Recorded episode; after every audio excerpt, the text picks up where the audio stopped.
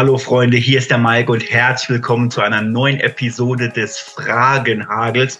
Heute mal aus Holland, Freunde. Ja, ich bin tatsächlich live in Holland, habe mir gerade hier so ein kleines Eck gesucht, um für euch die Folge aufzunehmen, weil mein Büro, was auch hier in Holland sein wird, sich gerade in der Einrichtung befindet. Deswegen gibt es heute mal ein Video aus diesem Studio. So, ihr habt mir wieder einige Fragen gestellt, die habe ich hier auf dem Handy vor mir. Und ich habe jetzt genau drei Minuten Zeit, diese zu beantworten. Und wie du auch die Möglichkeit hast, mir deine Fragen zu stellen, das erkläre ich dir gleich am Ende. Jetzt geht's los. Drei Minuten, nicht drei Stunden, ist ganz wichtig. Und Start. Gut, Freunde. Frage Nummer eins: Lieblingssong. Also steht einfach nur Lieblingssong. Mein Lieblingssong. Oh, ich habe da so ein paar. Aber wenn ich wählen müsste, auf mich nur noch auf einen Song beschränken müsste, dann wäre es wahrscheinlich John Miles und Music. Das ist für mich der Übersong schlechthin, quer durch alle Jahrzehnte, durch alle Musikstile durch. John Miles und Music. Ein Song mit einem einfachen Vierzeiler-Text, der aber unglaublich stark ist. Nächste Frage.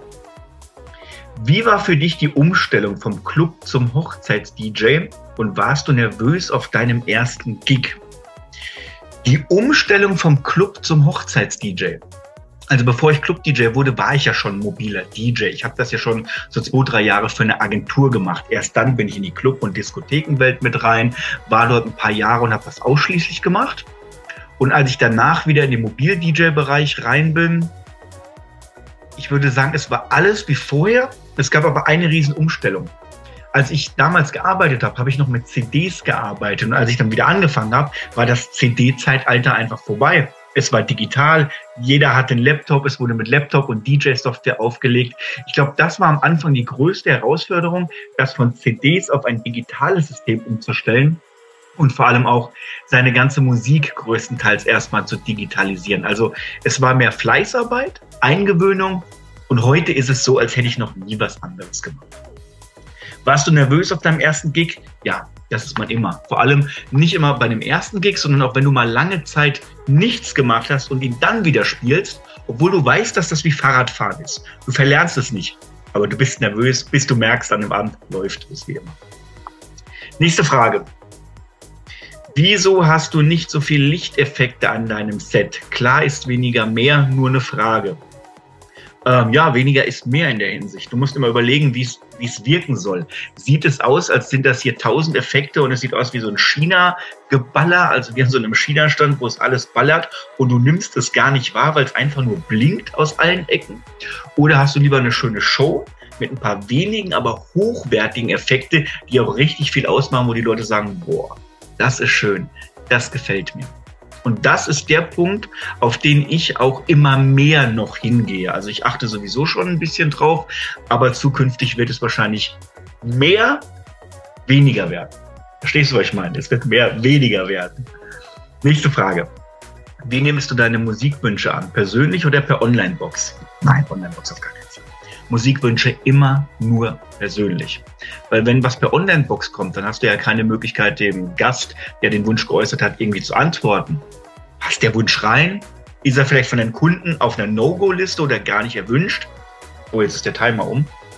Hier auf der Uhr. Ich mache aber die Frage noch fertig. Ähm, der Kunde weiß ja gar nicht, was jetzt mit diesem Wunsch passiert. Spielst du ihn, spielst du ihn nicht. Und wenn du ihn nicht spielst, dann kann es passieren, dass ein Gast abends nach Hause geht und sagt, coole Hochzeit, cooler Geburtstag, nette Party, aber der DJ, der war scheiße, weil er meinen Musikwunsch nicht gespielt hat. Und er weiß nicht mal warum.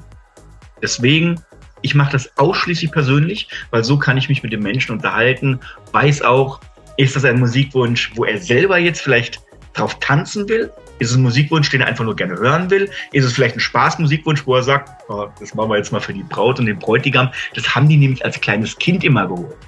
Aber damit reißt du als DJ einfach keine Tanzfläche ab. Also, das ist ein Thema. Das Thema Musikwünsche ist übrigens unglaublich vielfältig. Ich habe in meiner Hochzeits-DJ-Schule, also in meiner DJ-Schule, widmet sich ein komplettes Kapitel nur dem Thema Musikwünsche. Da ist ein Video drin. Ich glaube, das geht eine Viertelstunde, 20 Minuten. Da lernst du alle Details, alle Facetten. Also dieses Thema einfach noch viel, viel tiefgründiger. Vielleicht ist das ja was für dich. Guck dir das gerne mal an. Ähm, unter dem Video findest du den Link zu meiner Hochzeits-DJ-Schule. Jetzt, Freunde, der Timer ist um. Hier sind noch ein paar Fragen mehr mit drauf. Ich will dir aber kurz erklären, wie du mir deine Frage stellen kannst. Und zwar findest du auch unter dem Video den Link zu Instagram. Lass dort ein Abo da und jeden Dienstag siehst du in meiner Story einen Frag DJ Mike Sticker und da kannst du mir deine Frage reinstellen und mit viel Glück beantworte ich sie hier in diesem Video. Ich sage Dankeschön fürs Einschalten, Freunde. Wir sehen uns beim nächsten Mal. Mal gucken, aus welchem Studio. Entweder wieder aus Deutschland, vielleicht aus dem fertigen holländischen Studio. Ähm, macht's gut. Bleibt gesund. Um als DJ zu starten, braucht es Leidenschaft für Musik und eine Liebe für Partys. Aber drumrum gibt es eben noch viel mehr an Sachen, die man wissen muss. Dinge, an die man am Anfang noch gar nicht denkt. Wie geil wäre es denn da, wenn du diese Punkte aber alle Schritt für Schritt erklärt bekommst, damit du jetzt schon weißt, worauf es beim DJing ankommt und was dich erwarten wird. Damit du bestmöglich mit deiner Leidenschaft nach draußen auf die Bühnen gehen und die Menschen mit deiner Musik begeistern kannst.